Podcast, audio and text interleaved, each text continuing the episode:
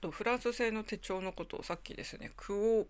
ディバスって言っちゃってたと思うんですが正式名称はクオバディスです。私このようにですね なんか文字を勝手に組み替えて覚えてることも結構ありまして昔本当に子供の頃はですね正しくはコミュニケーションですけどコミュニケーションとかなんか覚えてたりもしたんですよね。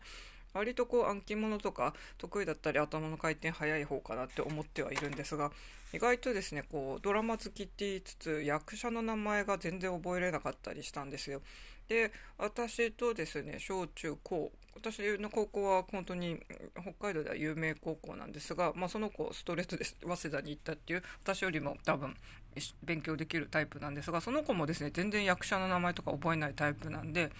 ま、共通の友人からはですね、なんかあなたたち似てるよねって言って、なんか頭いいっていうか成績いいのになんでそういうの覚えないんだろうねって 言われたことがあります。すいません。ただ単にですね、クオバティスの間違いの訂正の話です。